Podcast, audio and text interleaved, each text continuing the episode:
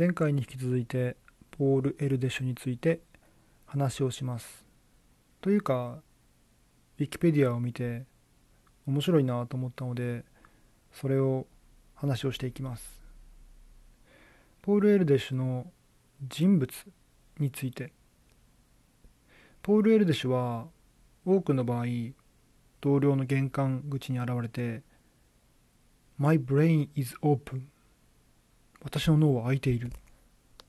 これ直訳なんでしょうね。と述べいくつかの論文を共同編集するために長く滞在して次の場所へ移動した。で多くの場合現在の協力者に次にどこに行けばいいかを尋ねたっていうことで書いていて多分この「マイブレイン・イズ・オープン」っていうのがさっきの川原さんが紹介していたなんだっけな数学の議論をする準備はできてるみたいなこと言ってましたけども多分それを意訳するとそうなるんだろうな。っていうことで言葉自体は「マイブレイン・イズ・オープン」って言ってるんでしょうね。次に語彙について。結構いろんな独特な語彙を使っていたようでその辺の話ですね。最初は語彙っていうか多少の関連的な話なのかな。エルデシュはザ・ブック。あの本のことは信じていた。でも神のことは信じていない。であの本って何かっていうと全ての定理や理論が掲載された想像上の本で一種のアカシックレコードとも呼べるものである。アカシックレコードがよくわかんないですけども多分あれでしょうね。ラプラスの悪魔みたいな感じで全てを知っている全能の存在がいると仮定したような話で全てが書かれている全能の本があるというふうな仮定があるんでしょうね。だからそれを言ってあの本「ザ・ブック」と言ってそこに全てが書かれているだからなんか集合的無意識というかその共有のなんとか値というかそういうふうな意味合いだからまあ思想としては分かりますね。まあ、信じてるかどうかっていうことでいくとうん特にそこまでは思っていないけども、まあ、そういう思想があるのは理解できるし、まあ、あったらあったで面白いなというふうに思いますね。で1985年の講演では神を信じる必要はないがあの本は信じるべきだと言っているそうですで彼自身は神、えー、シュプリームファシスト SF と呼ぶらしいですけども神の存在を疑っているで他にはまあ別のいろいろ使ってる面白い言葉語彙いろいろあるよっていうことで子供のことはイプシロンと呼んだそうです。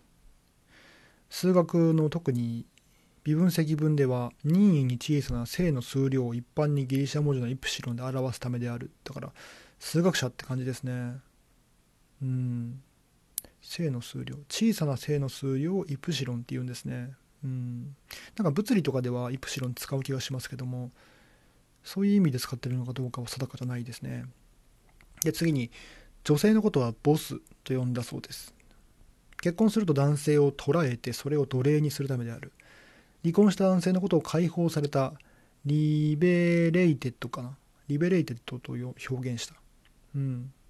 ま、これは多分、エルデシュの家庭環境とか周りがそうだったのかなと思いますね。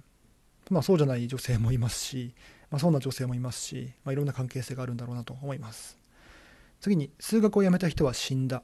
died かな。死んだ人は去った。 left。というようですね。だからまあ数学をやっていない人はもうすでに死んでいる人ってことなんですかね。確かに生きている時間の、これもウィキペディアだったか、なんかもう19時間ぐらい数学をしていたっていう日もあったとかで、19時間ってもう残りの5時間を睡眠に回すにしても数学しすぎだろうって感じですね。だからまあ生きていることが数学をしていることとすれば、数学をしていないことは生きていないっていうふうにも言い換えられるんでしょうね。死んだ人は去った、あれか。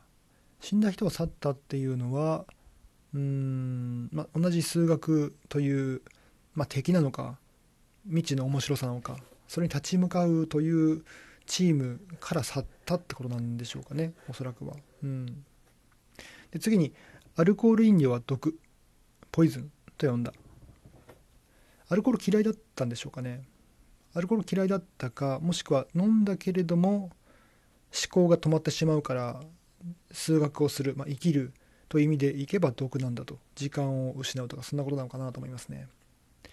次に音楽。クラシック音楽を除く音楽のことを雑音ノイズと呼んだ。まあクラシック好きなんでしょうね。うん。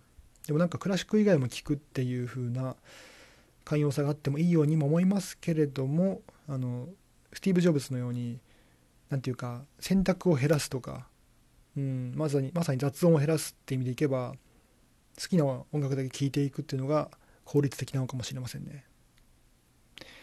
次に数学の講義をすることは説教する。to preach ってものかな。これなんかうんどういうことだろう。説教っていうのはあの教会とかでやるような説教ってことなんでしょうかね。でも説教を教会とすれば神を信じていないからどうなのかなっていうのがあるのでうんなんかあまりすっきりこない感じはありますね。次に学生に口頭で試験をすることは拷問する。to トーテュアっていうのかな。読めないですね。トーチュアわかんないな。口頭で試験をすることは拷問する。つまりうん紙とか書くものがないとそれは公平な環境ではないってことですかね。次に、まあ、最後かな。5位の、えー、彼は多くの国にニックネームをつけた。例えばエベ国はサムランドアンクルサムから。ソ連はジョーダムヨシフ・スターリンから。イスラエルはイズリアル。といった。うん。これは何だろうな。アンクルサムの定義があまり分かんないですね。親指ってことですよね。ジョーダム。ヨシフ・スターリン。ヨシフあヨシフのようかあヨシフのジョでジョの国。だから先生みたいな感じで一人がトップに立ってなんだろう高圧的に抑えてる国だということでしょうかね。イスラエルはうんこれがなんかリアルというか縮図だよってことを言いたいんでしょうかね。そのなんだろう。その隔絶というか弾劾というかそれらと反抗ではないでしょうけどもそれを回復していく歴史とかただいろんな正義があるよねみたいなことが言いたいのかなと思いますね。次が署名について。署名ってトピックになるのかよって感じですけどもエルデシュはトピックになるんですね見る感じ。エルデシュは、えポール・エルデシュ PG P.G.O.M. と証明した。60歳の時に L.D. を付け加えそれが65歳の時には A.D. に70歳の時に L.D.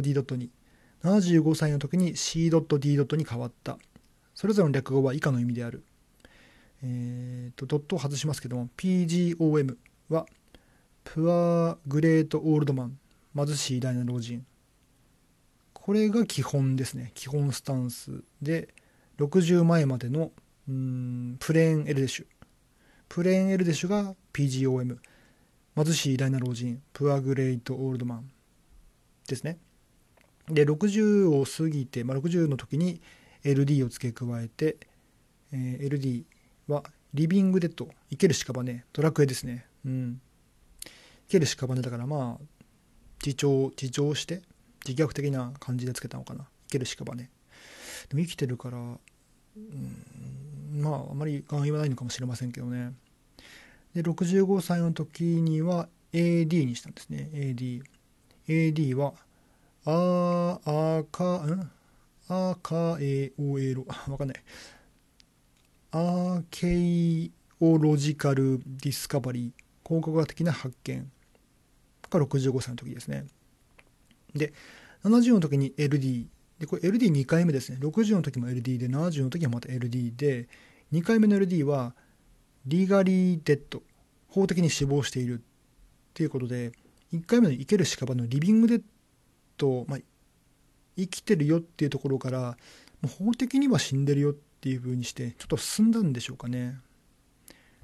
で75歳の時には CD で CD はカウンツデッド。死んだとみなされている。死んだとみなされるって書いてますね。死んだとみなされて、まあ、法的に死亡してあ自分の認識としては70歳の時に法的に死亡していてで75の時にようやく公的な公的な資料であこいつ死んだねっていうふうに記録されましたってことなのかな。うん。じゃあ果たして80歳は何かっていうとまあないんですけどねもう。80なんでしょうね。